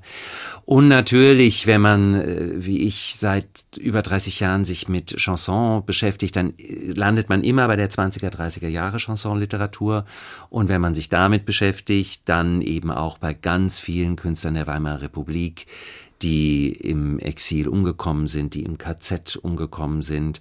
Und äh, da ist dann auch der nächste, den wir gleich hören werden, Paulo Montis, ein ganz wichtiger Interpret, ein Refrainsänger, wie das damals hieß, äh, der aber dann auch komplette Chansonaufnahmen gemacht hat und so äh, das schöne Wort extraordinär war. Das passt für ihn, weil er war als schwuler Mann einer der wenigen, der das sehr offen gezeigt hat in dieser Zeit, obwohl es sehr anwesend war, gesellschaftlich, aber auch so hörbar gemacht hat. Es gibt kaum einen wie er. Und der dann als Häftling mit dem rosa Winkel in KZ Sachsenhausen von einem Mithäftling gezwungen wurde, sich zu erhängen. Also es ist ganz, ganz, eine ganz traurige, furchtbare Biografie. Paulo ja. Montes war in den 20er Jahren ein richtiger Star. Star ja, für eine kurze ne? auf Zeit. der Berliner Bühne. Ne? Ja, aber ähm, und natürlich auch ein Vorbild in der Vortragskunst, wie der auch manchmal belangloseste Texte sich nimmt und zu so einem kleinen Diamanten schleift. Das ist toll. Und das ist, glaube ich, seine erste Aufnahme, die wir jetzt. Von 1927. Ja, was Ja. hast du für Gefühle, Moritz? Köstlich. Sie kennen doch vom Kino den schönen Valentino und haben wohl schon hundertmal den Herrn Lloyd bewundert. Die Mischung von den beiden verstehe ich ganz bescheiden und kann es auch beeiden. Das ist er, wenn er erscheint beim 5 Uhr Tee, Gamaschen, Schlips und Kutter-W. Kurzum das Ganze ausgesehen, das ist Herr Moritz Weiß. Der Gang, der Blick, der leise Tritt, der elegante Hosenschnitt, da hüpfen alle Herzen mit und alles flüstert leis. Was hast du für Gefühle? Moritz, Moritz, Moritz, kühle oder schwüle? Moritz, Moritz, Moritz, du sagst nicht ja, du sagst nicht nein, du bist so fein und doch gemein, du hast ein Herz für viele. Moritz, Moritz, Moritz, du bist zu schön, um treu zu sein. Die schöne Frau Camilla empfängt ihn in der Villa. Sie hat ihn oft gebeten, bei ihr mal einzutreten. So wie ein bunter Falter in vorgeschrittenem Alter mit einem Busenhalter sitzt sie da.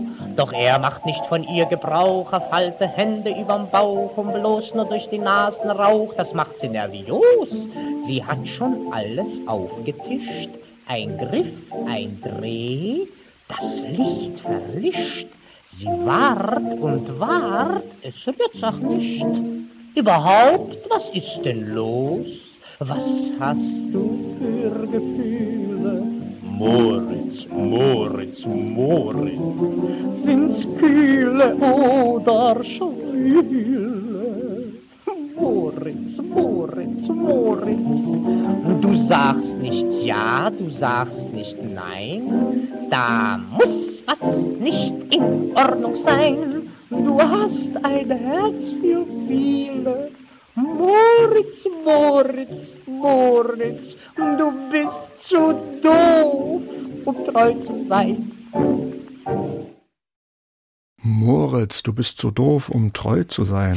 Oder auch du bist zu schön, um treu zu sein. Da hat Ja, eigentlich- Nelson eben ja. mitgesungen. Ja, klar, das ist, sind so Sachen, Die sind so im Ohr. Das ist Ähm, aber nicht nur die Melodie und der Text, das ist auch der Vortrag von Paolo Ja, Montes, ne? der zum. Zum Nachahmen, zum, zum Mitsingen. Das ist ja ein bisschen die Gefahr, wenn man zu gut die alten Aufnahmen kennt. Und ich bin so ein Chamäleon. Ähm, das geht sehr schnell, dass ich da Siehe sehr genau. Und Erdbeermund. Genau, Ne? das kann ich sehr schnell nachahmen. Ähm, und wenn man dann aber das Lied für sich erarbeiten möchte, ist es dann oft schwer. Und da hilft mir sehr, immer gute Musiker an der Seite zu haben, die oft gar nicht aus dem Thema kommen. Im Moment arbeite ich ja seit ein paar Jahren mit Bernd Schmidt. Der kommt äh, ganz klar vom Jazz her, vom, vom Funk auch und so. Der dann immer sagt, ach, lass uns das doch mal äh, in einem anderen Rhythmus machen oder so. Ähm, und das hilft dann unheimlich, einen neuen Zugang zu finden. Das ist ein großes Glück. Dass eine, eine neue Idee kommt. Ja, genau. Wie man etwas präsentieren kann. Mhm. Aber trotzdem mit Paolo Montes und der Musik der 20er Jahre sind Sie, Jo van Nelsen, sehr eng verbunden. Mhm. Das allererste Programm, das noch in Schulzeiten Premiere Oh hatte, ja. an der Kaiserin Friedrich Schule in Bad Homburg war das, Genau. ne? war ein 20er Jahre Chanson. Aus dem Ärmel geschüttelt. Also nach damit fing alles an. Richtig, ja. Auch durch diese Shellac-Platten halt, die ich sammelte. Und ähm, ja, weil diese Texte natürlich auch einfach so, die, die muss man ja eigentlich nur lesen und sie funktionieren schon. Ja, und so waren die 20er Jahre aber eben schon sehr früh in meinem Leben dabei. Und äh, ich habe sie dann relativ liegen lassen in meiner Karriere. Ich habe dann viel 50er Jahre gemacht oder Knef-Programm oder dann eben auch neue Chansons. Kendler, Friedhelm Kendler als äh, zeitgenössischen Autor habe ich zwei, drei Programme gemacht. Und jetzt vor kurzem, als ich mich so gefragt habe, na, was wird mich denn interessieren, bin ich dann doch wieder auf die 20er Jahre gekommen. Mache jetzt einen Abend seit vielen Jahren, der sehr erfolgreich ist, solange nicht die Hose am Kronleuchter hängt, wo ich äh, 42 Lieder in 90 Minuten singe, also viel Potpourri zusammenfasse, weil oft eben auch die Refrains das Witzige sind und die äh, Strophen oft, naja, sehr rangekittet wurden. Also nach 30 Jahren mal wieder 20er Jahre Sich an die. Wurzeln erinnern. Gibt es auch ein neues Publikum dafür? Hat das ja, Publikum sich geändert? Ja, ich habe es eigentlich auch gemacht, weil ich gemerkt habe, diese Lieder, die vor 30 Jahren noch sehr im Gedächtnis waren, kennen die Leute nicht mehr. Und dann sage ich, naja, also da habe ich einen richtigen Beruf für. Die sind jetzt was ganz Neues. Ja. Und ich kann natürlich auch, weil ich diese Parallelen so sehe, der End äh, 20er, Anfang 30er zur Politik heute, kann ich das auf eine sehr angenehme Art ähm, schmackhaft machen, sich doch mal bitte damit zu beschäftigen, auf was wir hier zurudern mit einer AfD im Parlament. Ne? Wo man immer denkt, na, das hat man noch im Griff, das kann so schnell kippen. Und ähm, Da kommt dann auch Tucholsky wieder ins Spiel. da kommt absolut Texten. Tucholsky ins Spiel. Genau. Und Kästner und alle, die gewarnt haben, umsonst gewarnt haben. Kästner hat seine eigenen Bücher bei der Bücherverbrennung brennen sehen. Ja. Furchtbare Situation. Jo van Nelsen, wir hören hier Chansons 20er Jahre Schlager. Was ist eigentlich mit Klassik? Ähm, immer in meinem Leben anwesend, aber in Phasen. Deswegen, jetzt wie ich die Musik auswählen musste, habe ich gemerkt, oh, ich habe jetzt lange keine Klassik mehr gehört. Rosenkavalier-Ouvertüre, die wir gehört haben, war lange Jahre, wenn ich schlechte Laune hatte, habe ich die aufgelegt und dann ging der, ging der Kronleuchter an irgendwie. Da ging es mir immer gut. Beethoven-Symphonien waren schon früh anwesend. Ich muss gestehen, äh, als es noch 2001 gab, die hatten ja immer so wunderbare Ja, Angebote. ne? Oh Gott, da Mhm. habe ich, da habe ich meine, eigentlich meinen, den Grundstock für meine Sammlung auch legen können, weil die eben auch relativ preisgünstig waren und aber tolle Aufnahmen hatten. Und ähm, ich hatte einen ähm, Liebhaber, der großer Fan von Günter Wandt war, der mir damals gar nichts sagte. Also es sind jetzt aber schon die Stichworte. Wir hören jetzt Beethoven, genau. Günter Wandt. Ja, und äh, Günter Wandt, der hat lange das Gürzenich-Orchester, was er nicht so als doll galt oder eben nicht so vorkam. Und er hat ja dann erst im Alter, dann NDR-Symphonieorchester, auch im Alter erst auf, große Aufnahmen gemacht, ganze Zyklen. Beethoven, Brahms, Schubert. Und wie ich Günter Wandt gehört habe, dachte ich, meine Güte, das ist eigentlich ich sage immer, wenn ich Texte lese, lese ich die eigentlich wie eine musikalische Partitur. Es geht für mich immer sehr um Stimmung, um Färbung. Und bei Günter Wandt habe ich das Gefühl, der liest mir Musik vor. Also er übersetzt es für mich in Text. Und das ist eine Herangehensweise, die ich sonst bei keinem Dirigenten so gefunden Hm. habe. Also äh, ich bin da gerne belehrbar. Ähm, Gerade jetzt werden Hörer natürlich sagen, na, da gibt's aber noch. Aber zum Beispiel, es gibt, ähm, also Bernstein als Dirigent, ich liebe ihn als Komponist, als Dirigent geht er überhaupt nicht an mich. Ja, das gibt es. Hm. Das ist, ist einfach. Das ist ja das Schöne im Leben. Wir, wir hören aus der äh, sechsten Sinfonie von Ja, Beethoven, der Pastorale, Pastorale. Mhm. den dritten Satz, das lustige Zusammensein der Landleute. Welchen Text erzählt uns Günter Wand da? Das werde ich doch nicht vorgeben. Nein, da soll jeder schön selber hinhören. Wir hören es ja jetzt Und ich meine, das ist sowieso natürlich eine Musik, die so beschreibend ist. Ja, da, ja. Ich einfach sage vielleicht nur mal das Stichwort Dorfkapelle. Sowieso. Die Dorfkapelle ist aber in diesem Fall das NDR Sinfonieorchester in einer Aufnahme von 1986 mit Günter Wand.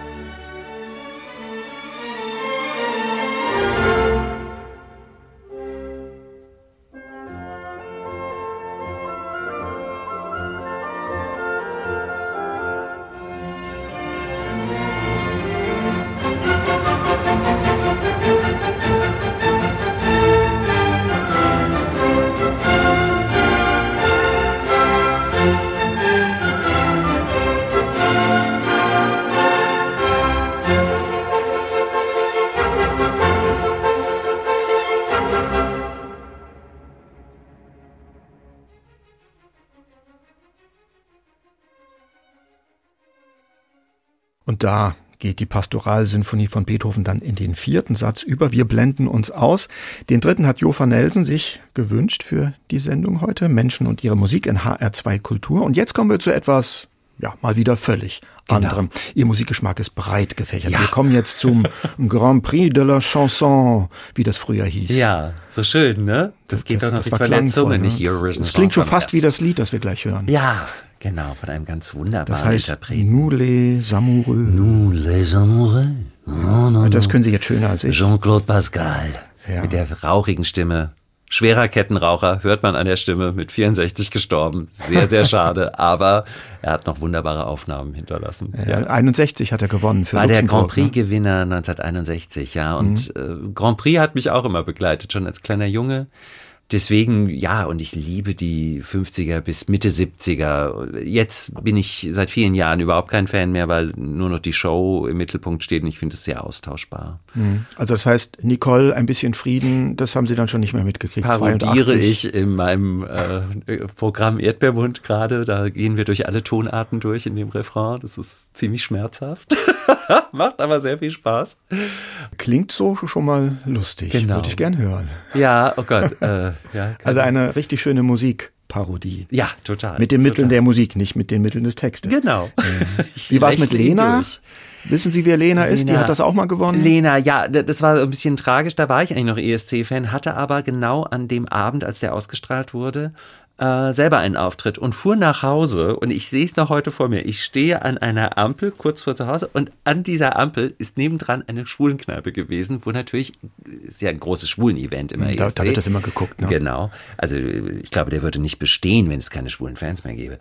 Und da sah ich, dass wohl gerade die Verkündung war und dieser sah, also dass die nicht aus den Fenstern gesprungen sind, weil ich dachte nur, oh, Deutschland scheint gewonnen zu haben und ich war nicht dabei. Das ist heute Das gibt's bisschen sonst nur bei. Fußball-Weltmeisterschaften. So ein ne? bisschen. So, eben, man kann es in der Wiederholung macht es keinen Spaß. Ja.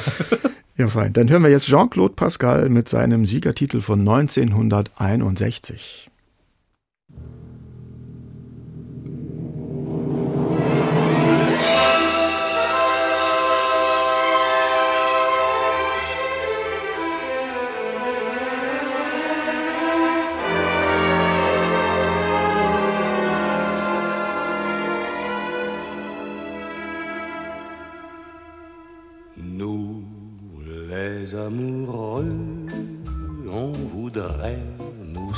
Séparer, on voudrait nous empêcher d'être heureux. Nous, les amoureux, il paraît que c'est l'enfer qui nous guette ou bien le fer et le feu. C'est vrai, les imbéciles et les méchants nous font du mal, nous jouent des tours.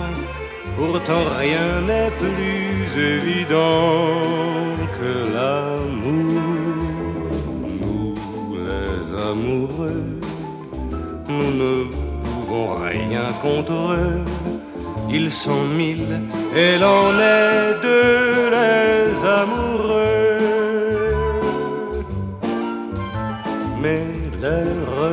Va sonner des nuits moins difficiles et je pourrais t'aimer sans qu'on en parle en ville.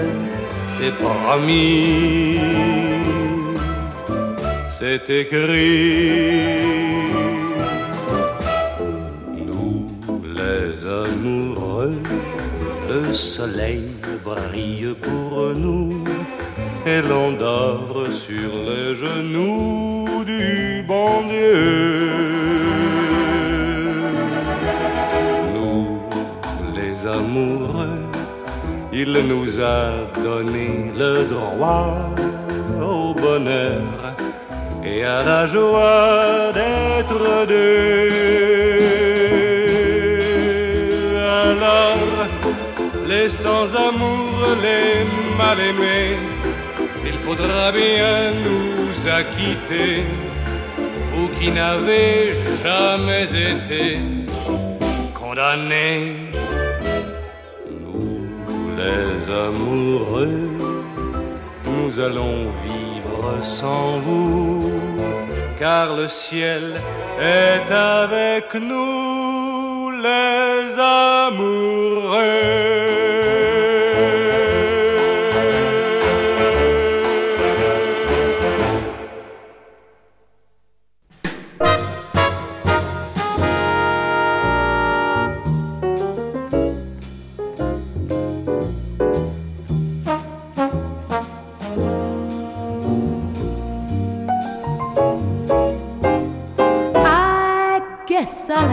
Change my plan. I should have known he'd be somebody else's friend.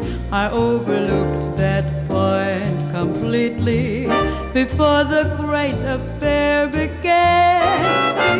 Before I knew where I was at, I found myself upon a shelf, and that was that. I tried to reach the moon, and when I got there, all that I could get was the air. My feet are back upon the ground. I've lost the one man I found.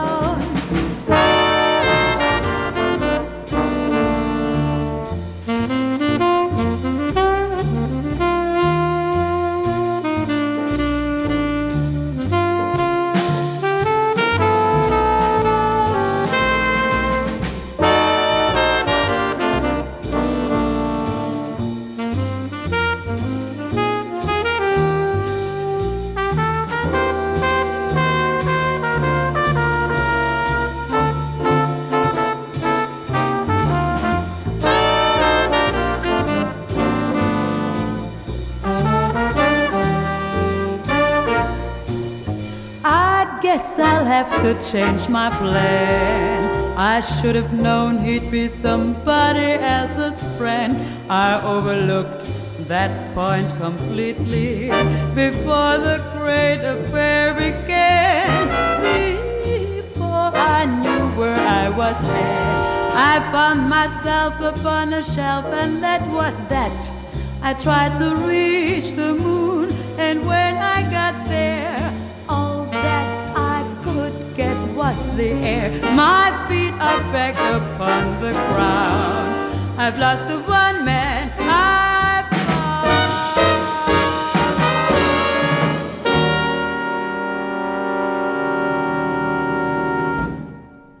Und wir sind wieder beim Swing Jazz gelandet. Eine Aufnahme aus dem Jahr 59. Vorhin hatten wir schon Armstrong und Fitzgerald. Jufa Nelson, sind Sie da, wenn es um Jazz geht, so ein Klassiker? Ja, total. Total. Ich liebe einfach handgemachte Musik. Also äh, und hier hat man ja die beiden Mangelsdorf-Brüder gehört und Inge Brandenburg. Ich meine, diese die hat Frau, gesungen, ne? was für eine Stimme, ja. Äh, ihr Vorbild war eher Sarah Vaughan, was man auch hört. Frankfurterin. Ich habe sie im Fernsehen witzigerweise entdeckt. Kurz vor ihrem Tod hat sie ein Interview bei Fliege gegeben. Ich dachte, wer ist diese Frau? Äh, Fliege, das war damals der die Jürgen Talkshow Fliege, dem, dieser äh, der Fernsehfahrer, ne? Fernsehfahrer, ja. und der hatte sie als äh, Gast. Ich dachte, wieso kenne ich die nicht? Und habe dann recherchiert und da war noch relativ wenig. Und dann hat ja ein Journalist vor Jahren auf dem Münchner Flohmarkt ihren Nachlass gefunden in mehreren Koffern und wusste auch nicht, wer das ist.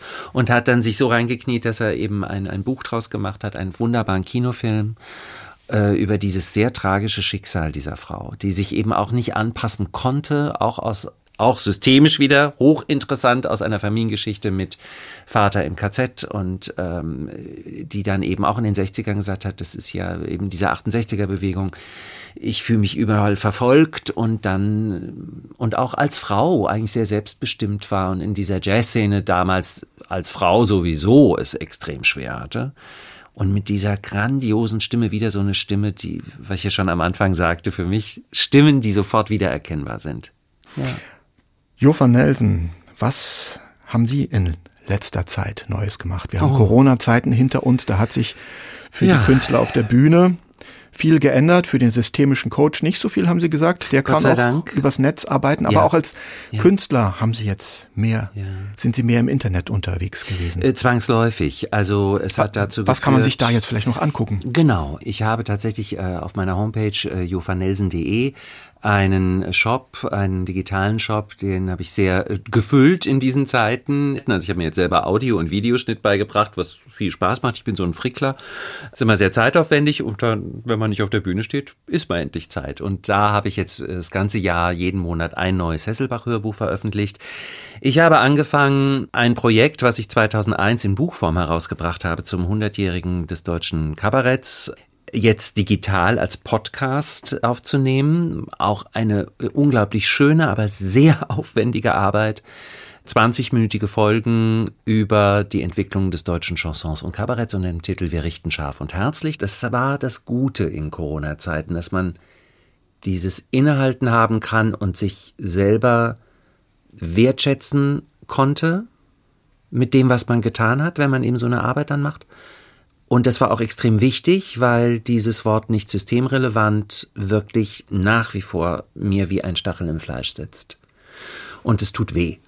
Und das möchte ich auch nie wieder hören, weil äh, da bin ich auch nicht mehr freundlich und ähm, Man ja. hat es jetzt zum Glück auch im letzten Jahr kaum noch gehört. ne? Ach, äh, nee, ich höre es immer mal wieder immer und vor allen Dingen wird es ja gerade sehr deutlich, weil das Publikum nicht kommt. Also diese Verunsicherung der Menschen, wieder in geschlossene Räume zu gehen und Kultur zu genießen und eben auch dieses, ach, ist Kultur uns eigentlich so wichtig?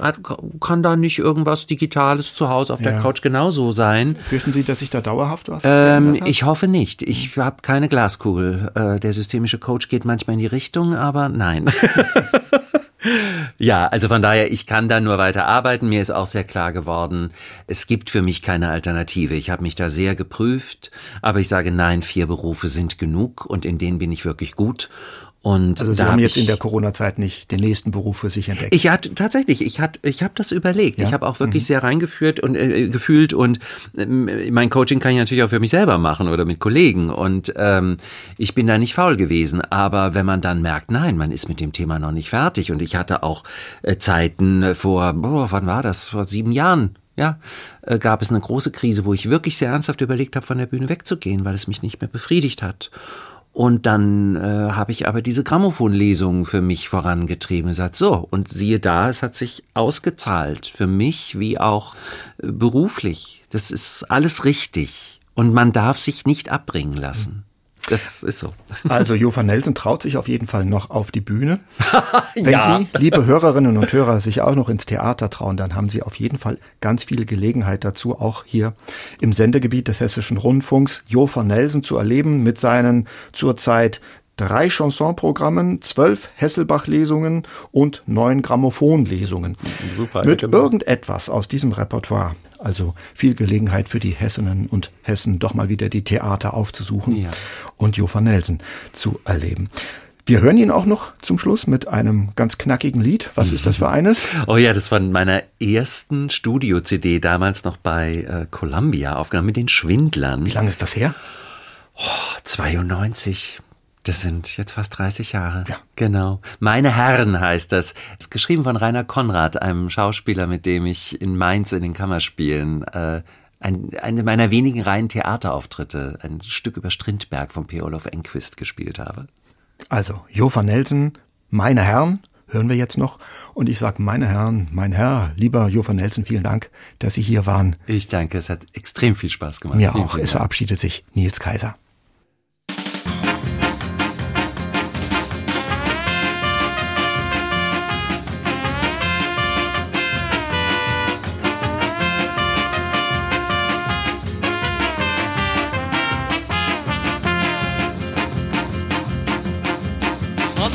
Meine Herren, mit Brille und mit Bart. Von mir aus, meine Herren, den Haarschnitt akkurat. Von mir aus, meine Herren, mit Kragen und mit Schlips. Wenn's sein muss wie ein Sklave oder wie ein Großmogul, egal ob hetero, bi oder schwul, nur bitte, meine Herren, bitte nicht so cool.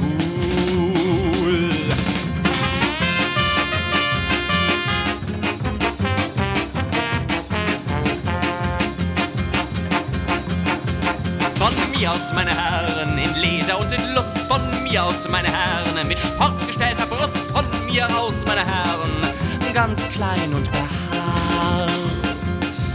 Wenn's sein muss, auch in Lederhose oder Seppelhut erlaubt ist, was der Erotik gut tut, also bitte, meine Herren, bitte nicht so cool.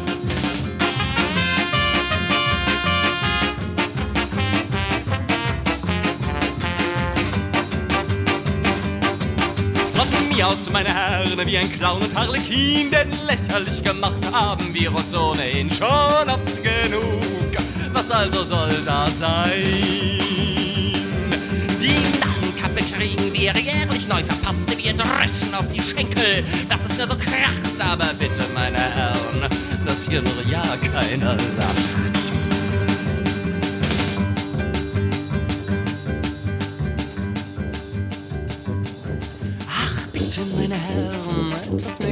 Gefühl von mir aus ein Kondom aus rosa Tüll, damit der Schwanz auch wirklich spitze ist. Von mir aus, meine Herren, etwas Lippenstift, ein bisschen Farbe ins Gesicht, damit der Alltag keine Chance hat.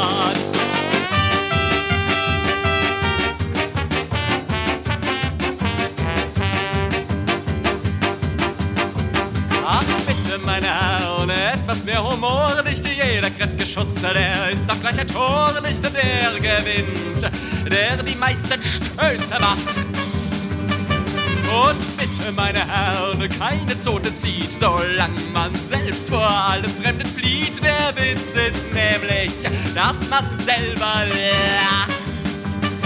Ach bitte, meine Herren, etwas mehr Gefühl, ein Kondom aus rosa Tönen mit Schwanz Step, das wird bestimmt.